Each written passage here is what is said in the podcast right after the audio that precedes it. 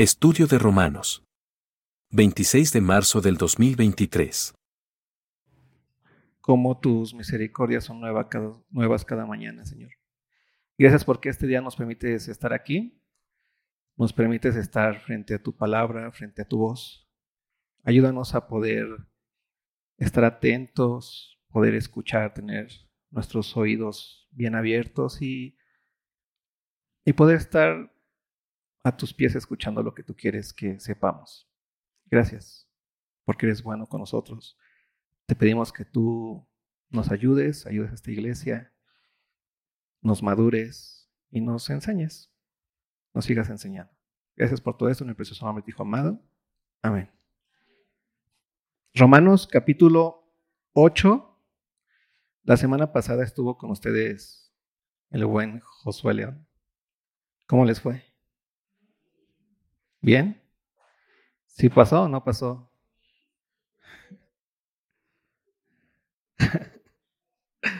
¿Ya lo dejamos en Romanos? Estuvo haciendo un resumen.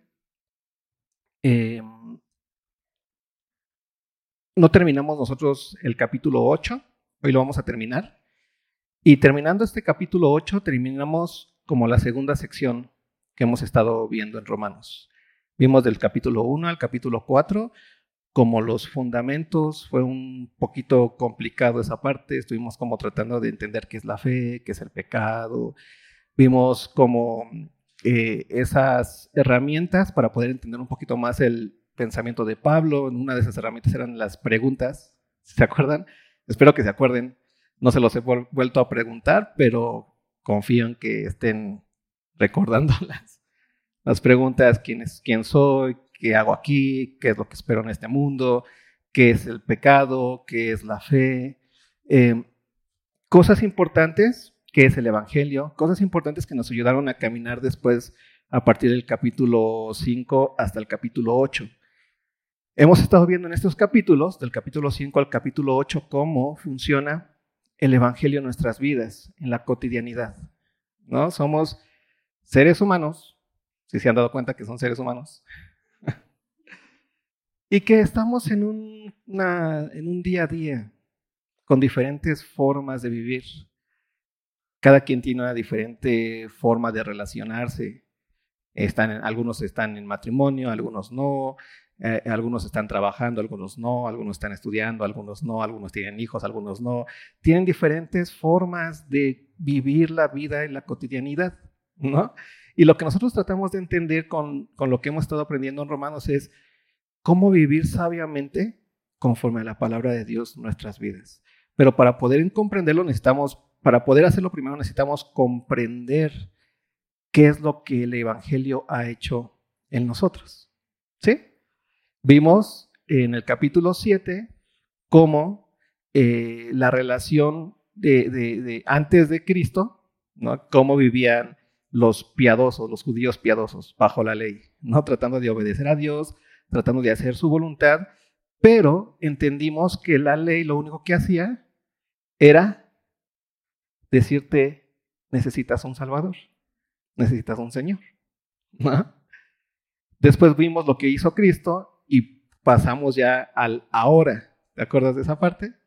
Y en el ahora es en donde estamos tú y yo. Y en ese ahora no solamente ya estás libre de toda culpabilidad y de toda condenación, ya nada te, te, te juzga, ya ningún dedo te es capaz de ponerte encima.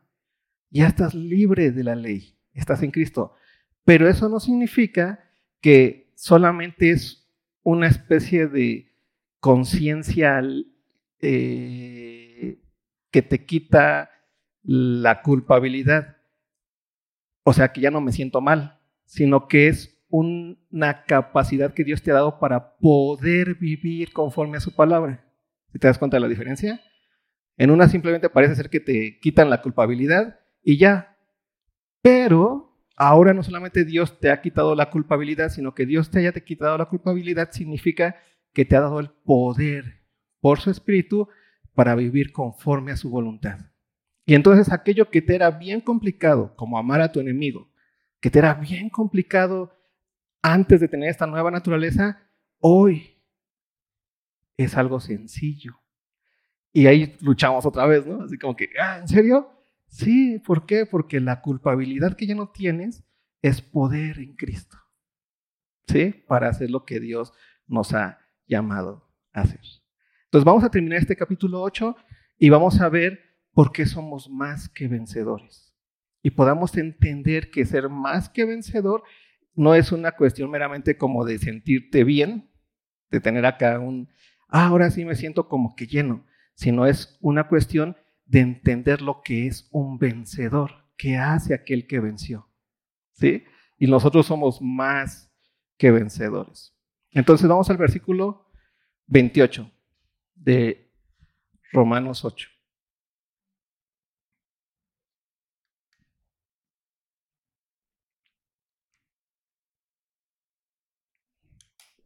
Preguntas de resumen, preguntas para ver cómo van.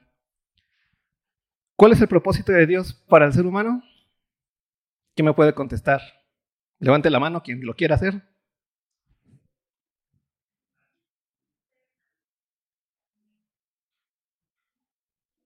¿Falta? Eso. ¿Dónde lo vimos? En Efesios. ¿Escucharon lo que dijo Valeria? Ah, bueno, a los que no escucharon, ¿se lo saben? ¿Cuál es el propósito de Dios para su vida? ser santos y sin mancha delante de Él, falta una parte muy importante. ¿En quién? En Cristo Jesús. Eso lo vimos en Efesios. Esto es muy importante para lo que va a seguir adelante. ¿eh? ¿Cuál es el propósito de Dios para nuestras vidas? ¿Por qué Dios creó al ser humano? Para que el ser humano fuera santo y sin mancha delante de Él en Cristo Jesús. Sí, solamente para eso. Segunda parte, ¿qué es el pecado?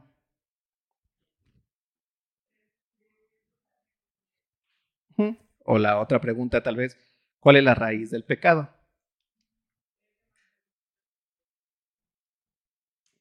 Creer que sabemos más que Dios. Y cuando creemos que sabemos más que alguien, ¿qué es lo que hacemos de forma normal y natural? Cerramos nuestro oído ante aquel que nos trata de enseñar algo, ¿no? Y nos dormimos y volteamos a ver qué está pasando allá en la pantalla y buscamos la forma de no estar en la realidad. ¿Por qué? Porque pensamos que sabemos más.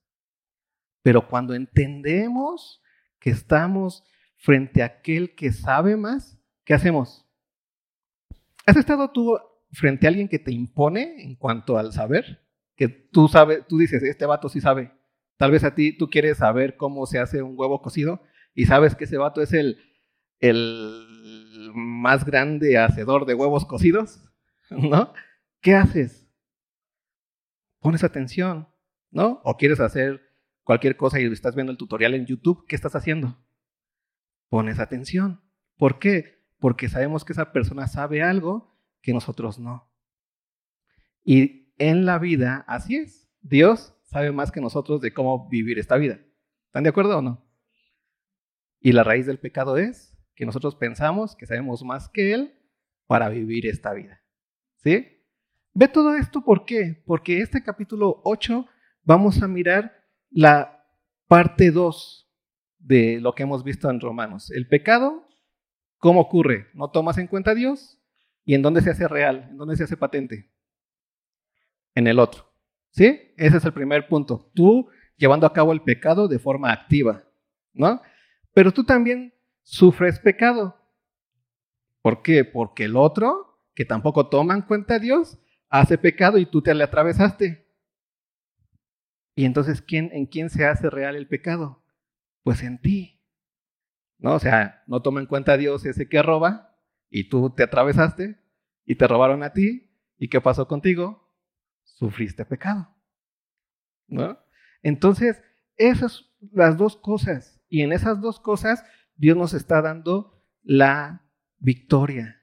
A la primera la vimos las semanas pasadas, como nosotros ya no pecamos por ser que pecadores, sino porque aún estamos en esperanza. Pero esa esperanza que ahora tenemos en Cristo Jesús significa que tenemos el poder del Espíritu Santo para ya no pecar, porque el Espíritu Santo vivifica este cuerpo mortal. ¿Sí te acuerdas que vimos eso las semanas pasadas?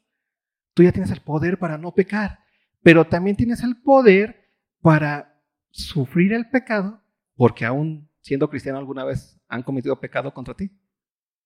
Tienes el poder de sufrir el pecado también con esperanza.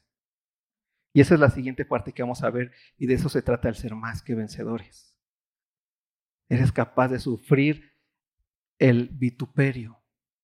Eres capaz de sufrir la tribulación. ¿Por qué crees que ha habido tantos hermanos mártires en el mundo? O sea, nosotros estamos bien fresas. Nosotros nos preocupamos porque si el hermanito de ahí sí se sabe eh, la teología o no. Otros se preocupan en otros lados del mundo porque no los vayan a agarrar y no los vayan a matar por confesar su fe. ¿Sí? Ve lo que dice Pablo en versículo 28. Y sabemos que a los que aman a Dios, sabemos que a los que aman a Dios. ¿Cuántos de aquí aman a Dios? ¿Por qué lo amas?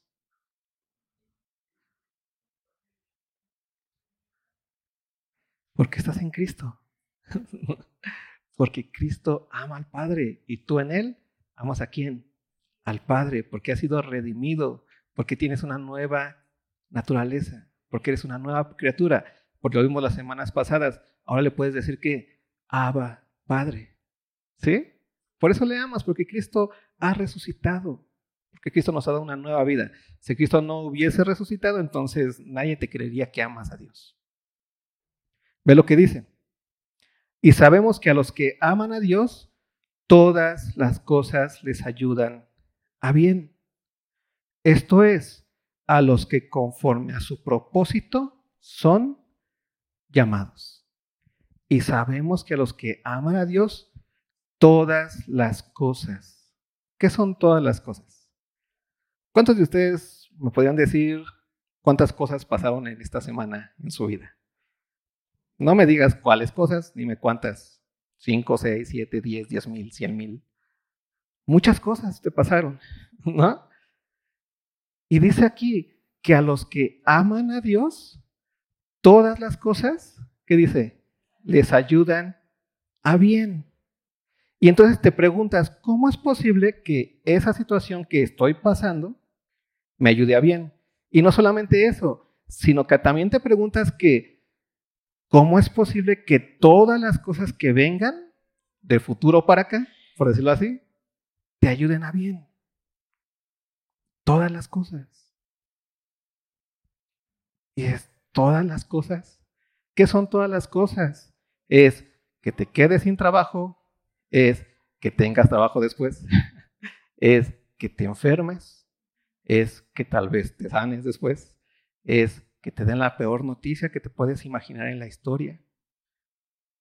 Es que tal vez puedas tener un momento de mucha felicidad en tu vida. Es que te enamores, es que te desenamores, si lo quieres ver así. Son todas las cosas.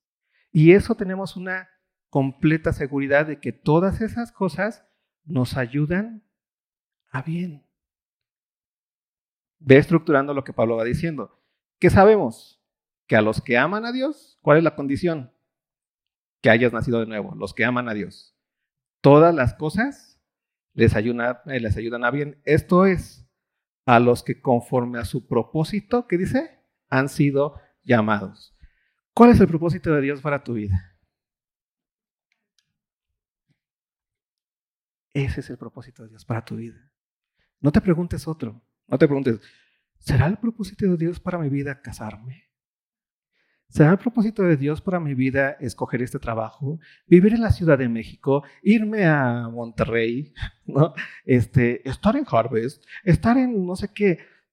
Esas cosas que son como individuales, en tanto que tú ya has sido llamado, haz lo que quieras. ¿Te quieres casar? Cásate. Te va, te va a ayudar a bien. ¿Quieres permanecer soltero? Quédate soltero. Te va a ayudar a bien. ¿Quieres irte a Monterrey? Vete a Monterrey. Te va a ayudar a bien. ¿Quieres quedarte en la Ciudad de México? Quédate en la Ciudad de México. Te va a ayudar a bien. ¿Por qué? porque todas las cosas nos ayudan a bien a nosotros, no por las cosas ni por las situaciones, sino por el propósito al que ha sido llamado. ¿Y cuál es el propósito al que ha sido llamado? Que sea santo y sin mancha delante de Él. Y en tanto que ya estás en Él, tú casado, tienes el poder de ser santo y sin mancha delante de Él en Cristo Jesús, o soltero. Enfermo, también eres santo y sin mancha delante de Él, o sano. Con prosperidad o en pobreza. En la Ciudad de México o en Monterrey, donde quieras. Todas las cosas te ayudan a qué?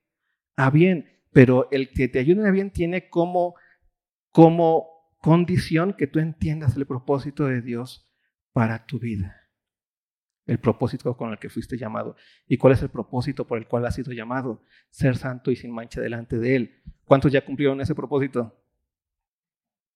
¿Por qué ya lo cumpliste? Porque ya estás en Cristo, porque Cristo ya pagó, porque Cristo ya resucitó, porque tu santidad, porque tu ser sin mancha está completamente guardado en quién? En Cristo Jesús. ¿Sí? Así que muchas veces nos preocupamos por el futuro. ¿no? Las angustias vienen mucho por el futuro. ¿Sí te ha pasado eso? Híjole, quebraron los bancos en Estados Unidos.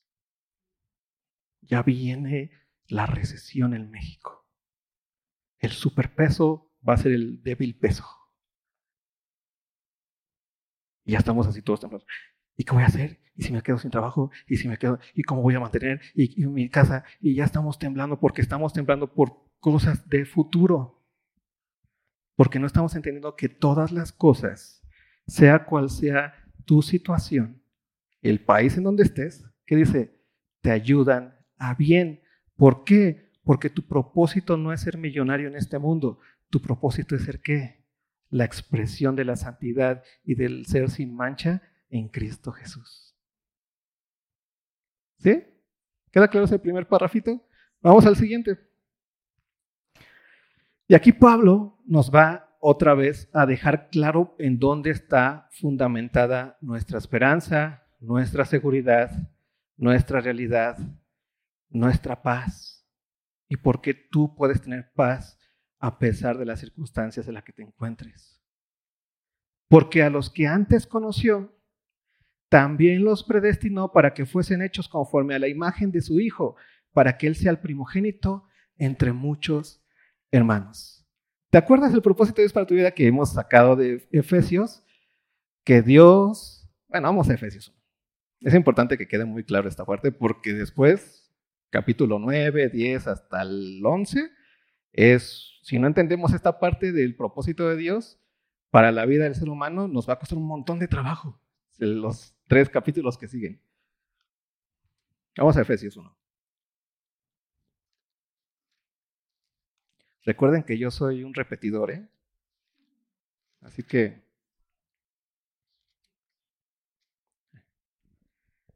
van a escuchar mucho de lo mismo que han escuchado. Dice capítulo 1, versículo 3, bendito sea, bendito sea el Dios y Padre de nuestro Señor Jesucristo, que nos bendijo con toda bendición espiritual en los lugares celestiales. ¿En quién? En Cristo Jesús. Ya estamos en esa bendición, ya nos bendijo, ya estamos en esos lugares celestiales. ¿Sí? Es una realidad que ya tienes tú, espiritual. Luego nos va a decir cómo ocurrió eso. Según nos escogió en Él antes de la fundación del mundo. ¿A quiénes escogió Dios antes de la fundación del mundo? Para lo que sigue, para que fuésemos santos y sin mancha delante de Él. ¿A quién, escogió? Al ser humano. Dios, no vino a morir y a dar su vida por el perrito. Aunque tú creas en el cielo de los perritos, o en el cielo de los gatitos, o en el cielo de los, plantijos. Ya existen esas, ¿no? Los plantijos y las plantijas, que son plantas adoptadas como hijos, Aunque tú te imagines el cielo de los gusanitos, Dios no los creó a ellos para que fuesen santos y sin mancha delante de Él. Y el delante de Él es el cara a cara. ¿Te acuerdas cómo Dios creó al hombre? ¿Sí? ¿Cómo?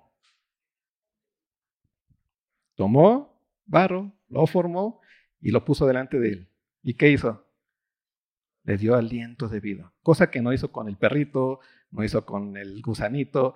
La vida que tiene el, perrito y el es distinta a la vida que tenemos nosotros. ¿Por qué? Porque nosotros, en nosotros Dios puso su aliento de vida.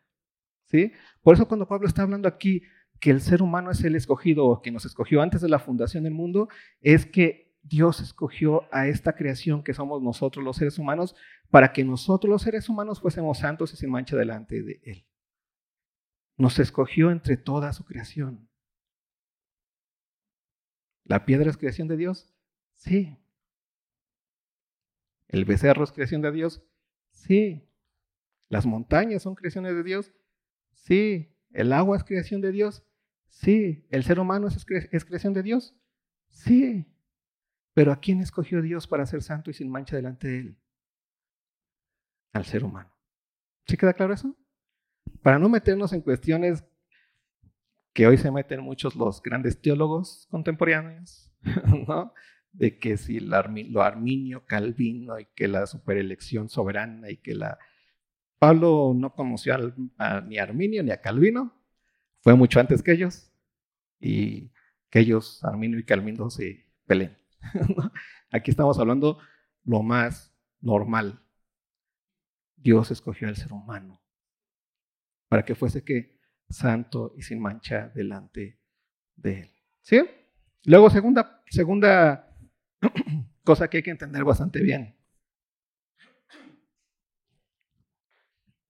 que es la predestinación. Que otras veces también se, meten en problemas impresionantes y les encanta la oscuridad, ¿no? Y ahí están en la oscuridad rascando cuando la luz está más sencilla, ¿no? Y entonces la predestinación es la diferencia, en, siempre lo pongo, entre el destino y el predestino, es que la predestinación es un destino prefijado, ¿no? es la diferencia entre el metro y el taxi. Cuando tú vas al metro, tú ya vas a un destino prefijado. Te subes en Tasqueña y si no te bajas del convoy, vas a ir a dónde? A cuatro caminos. Y si te quedas ahí, te vas a regresar a dónde? A Tasqueña. No, no puede dar vuelta el convoy más allá de lo que ya está prefijado las, los rieles. ¿Sí? El taxi no. El taxi le puede decir, vamos a cuatro caminos y a la mitad de, de viaje le dices, no, ya me arrepentí, mejor llévame a Ermita. No, mejor sí llévame a cuatro caminos y ahí vas dando vueltas. ¿Sí? Eso no está prefijado. ¿De qué habla la predestinación aquí? Que el ser humano fue predestinado para que solamente por medio de Cristo Jesús fuésemos adoptados hijos suyos. Ve lo que dice en Efesios. En amor, habiéndonos predestinado para ser adoptados hijos suyos, ¿por medio de quién? De Jesucristo, según el puro afecto de su voluntad. ¿Sí? ¿Queda claro entonces qué es la ¿Qué es la elección o el ser escogidos en primer lugar y la predestinación. Fuimos elegidos entre su creación para ser santos y sin mancha delante de Él. ¿Sí? Dios nos eligió a nosotros. ¿Por qué nos eligió a nosotros? Porque así se le dio la gana. ¿No? Nos predestinó para que este ser humano que Dios eligió solamente fuese adoptado hijo suyo. O sea, llevar a cabo el propósito por el cual Dios nos hizo que ser santos y sin mancha delante de Él solamente por medio de quién? De Jesucristo. O en ese sentido, en Cristo Jesús. ¿Sí? Nada se puede por otra manera, ya está predestinado. Ningún ser humano se va a salvar de otra forma. No hay posibilidad. Todo ser humano que nace, cada vez que nace un nuevo ser humano, nace que predestinado para que la única forma de cumplir el propósito de ser ser humano, que es ser santo y se mancha delante de él, sea por medio de la adopción como hijo, ¿en quién? En Cristo Jesús. No hay otra forma. Esa es la adopción, esa es la elección y esa es la predestinación. ¿Sí queda claro eso? Espero que sí, porque las siguientes semanas, si no quedó claro, tu cabecita va a estar dando tumbos por todos lados. ¿Vale? Vamos a Romanos.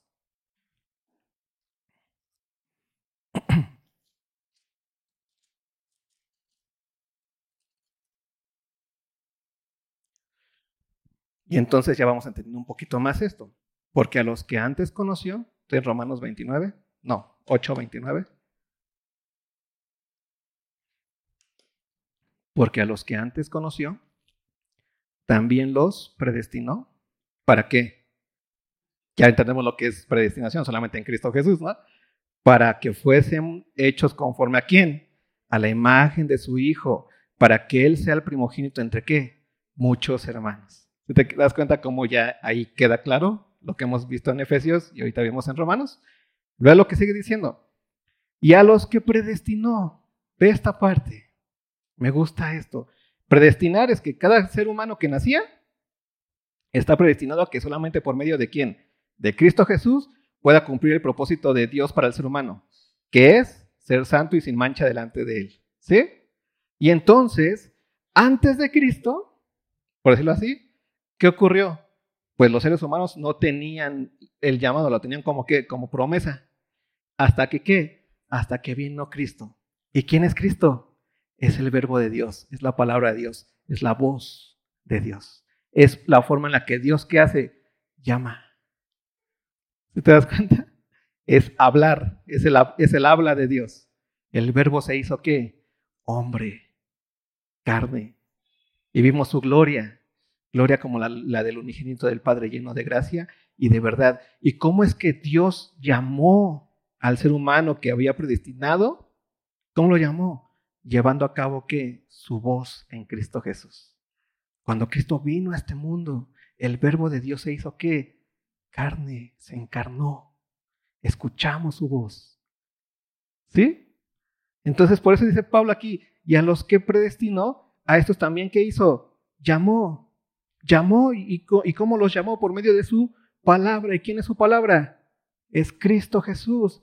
Y a los que llamó, a estos también que justificó. ¿Y quién es la justicia de Dios? Es Cristo Jesús. ¿Y cómo es que la justicia de Dios es Cristo Jesús? Porque Cristo Jesús, siendo santo, puro y sin mancha, pagó el pecado de aquellos que no eran santos, puros y sin mancha. Y eso hace la justicia. Pagó Jesús, el justo por los injustos, para llevarnos a quién? A Dios. Es la justicia de Dios. Dios, Jesús pagó por completo el pecado. Hoy cuando van a la cárcel y cumplen su condena, ¿no? Dicen, tu condena es dos días. Cuando ya sales de la cárcel, ya cumpliste tu condena y para la ley ya no tienes falta, ¿no? No se te inculpa de falta.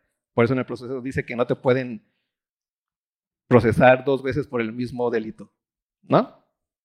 ¿Por qué? Porque ya cumpliste no te quedas con culpa, ya pagaste. Y esa es la justicia. ¿Se hizo justicia? Sí.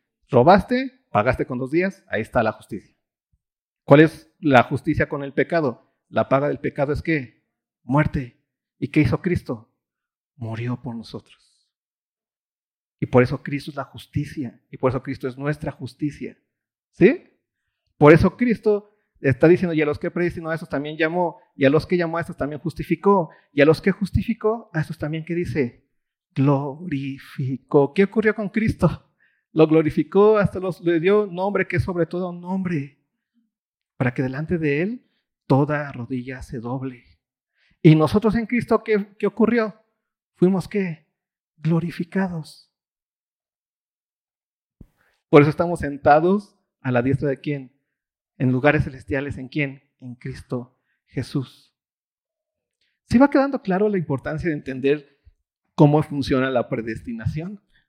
La predestinación es que, que solamente el ser humano en Cristo pueda ser santo y sin mancha delante de Él, pueda cumplir el propósito de Dios para su vida, que es ser santo y sin mancha delante de Él, solo por medio de Cristo Jesús o en Cristo Jesús. Y si tú ya estás en Cristo Jesús, tú ya eres qué? Santo y sin mancha delante de Él. Y por eso estas consecuencias, ve lo que sigue diciendo. ¿Qué pues diremos a esto? Y aquí llega la consecuencia más fuerte. ¿Qué pues diremos a esto? Si Dios es por nosotros, ¿quién contra nosotros? ¿Te das cuenta de esta seguridad que tienes y de dónde procede tu seguridad? De que Dios cumplió su palabra. Dios dio una promesa Quiero que el ser humano sea santo y sin mancha delante de mí por medio de Cristo Jesús. Y entonces cuando vino Cristo, la promesa que ocurrió se cumplió. Y los que estamos en Cristo somos que santos y sin mancha delante de Él. Y entonces, si Dios es por nosotros, ¿quién contra nosotros? Por eso, ¿quién te puede inculpar de pecado? ¿Quién te puede sacar de su diestra? ¿Quién te puede hacer daño? Nadie. ¿Por qué? Porque Cristo murió y resucitó. ¿Y en dónde se encuentra tu seguridad? En que Cristo vive. Por eso el Evangelio es lo más importante que tú y yo tenemos en esta vida. Cuando en el entendido de que Cristo vive, tú puedes saber que todas las cosas te ayudan a bien. Que lo que venga en el futuro te va a ayudar a qué? A bien. Y tú vas a decir, pero ¿cómo me va a ayudar a bien, eh, el dolor o la muerte de un ser querido? ¿Sabes qué? Abona tu esperanza. En verdad, abona tu esperanza. Acrecienta la esperanza. El anhelo de decir, Cristo, ven, porque tú eres nuestra seguridad y nuestra esperanza. Ve lo que sigue diciendo. ¿Qué pues diremos a esto? Si Dios es por nosotros, ¿quién contra nosotros?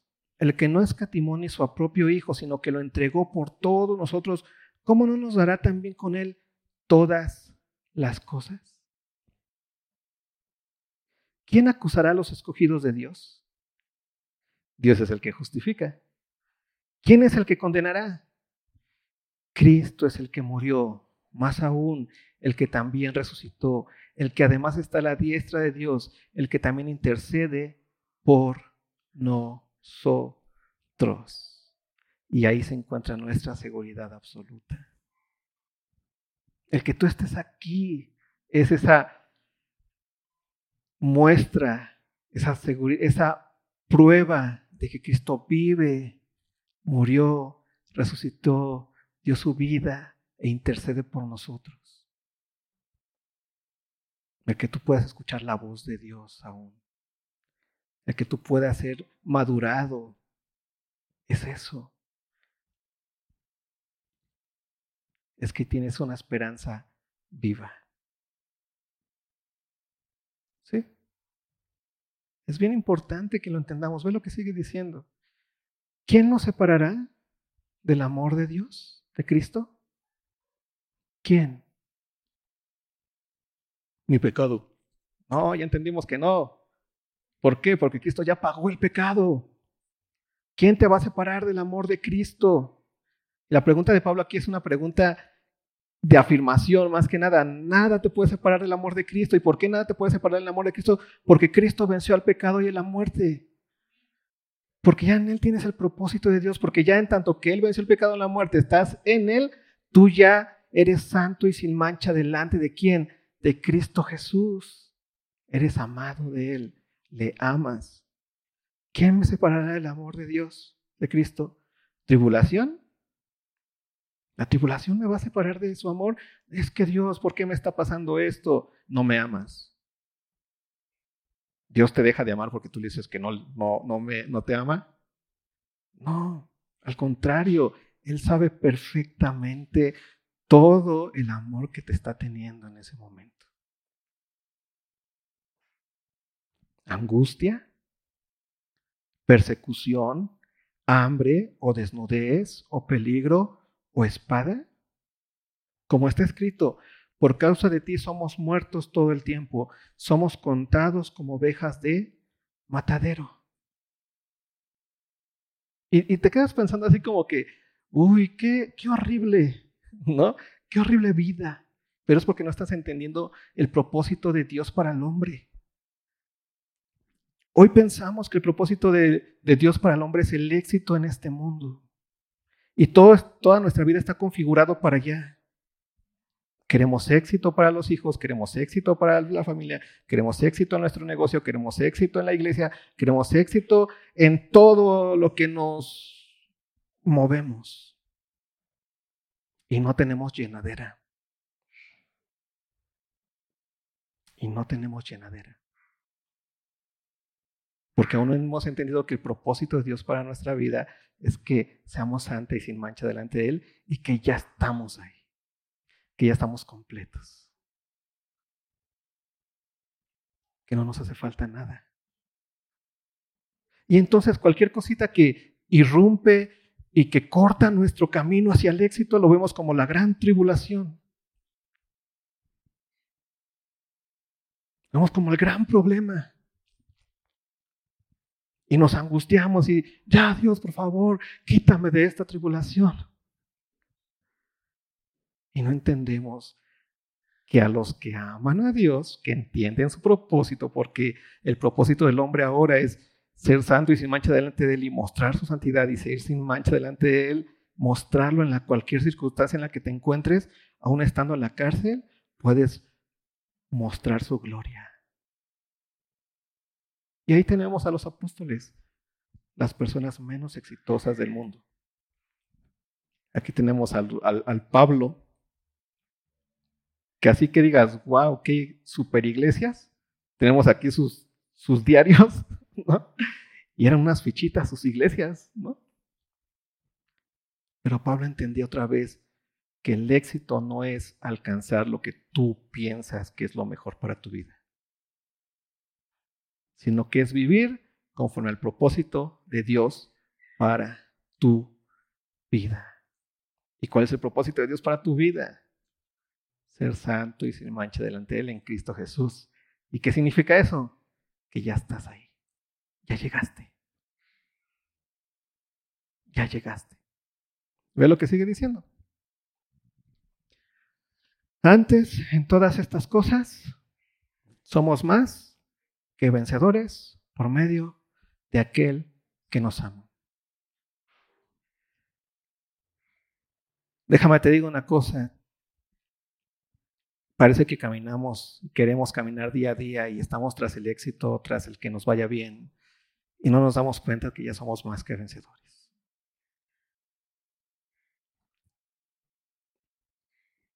Esa es nuestra identidad. Por eso todas las, a, los que aman a Dios, todas las cosas les ayudan a bien. Esto es, a los, a los que conforme a su propósito son llamados. ¿Por qué les ayudan a bien? Porque ya eres más que vencedor en este mundo.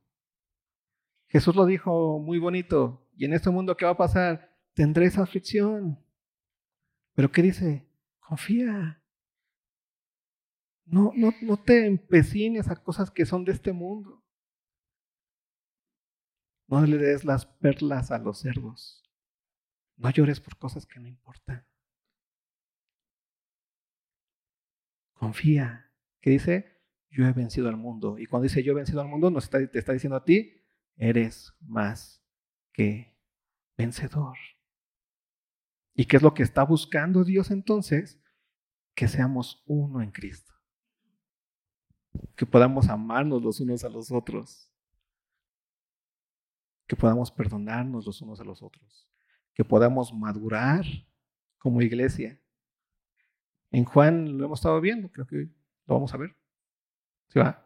En Juan, eh, que dice, Padre, te oro para que ellos sean que uno, como tú y yo, que dice, somos uno. ¿Para qué? Para que el mundo vea y entonces crea. El éxito no se encuentra en lo que el mundo dice. El éxito ya lo tienes. Quítate yo quito la palabra éxito. Tú ya eres más que vencedor en este mundo. Porque Dios ha cumplido su propósito en ti. ¿Y cómo lo cumplió? En Cristo Jesús. Por eso eres más que vencedor en este mundo. Y sea la situación que tengas que vivir en esta vida, vas a vivir alguna situación, sea cual sea, tú ya eres más que vencedor ahí. Y tienes el poder para manifestar a Cristo en la enfermedad y en la salud, en la muerte, en la vida, en la pobreza, en la riqueza. El llamado es el mismo. Manifestar quién eres en Cristo Jesús.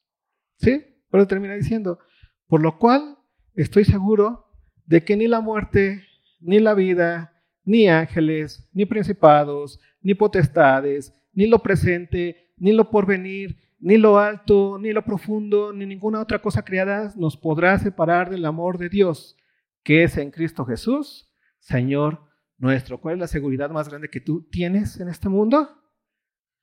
El amor de Cristo Jesús en Dios. Dios te ama. ¿Por qué? Porque Dios te ama. Porque Él pagó tus pecados. Dios ya te hizo más, más que vencedor en este mundo. ¿Por qué? Porque Él resucitó. Dios nos ha dado la seguridad absoluta. ¿Por qué? Porque tenemos la esperanza viva. Dios nos ha dado la capacidad para poder hacer su voluntad. ¿Por qué? Porque nos envió a su Espíritu Santo. Estamos más que capacitados, somos más que vencedores. Ya no vivimos en pobreza espiritual, vivimos ya la riqueza espiritual, más que vencedores. Llegamos a la meta. ¿Sí? Oramos. Ahora.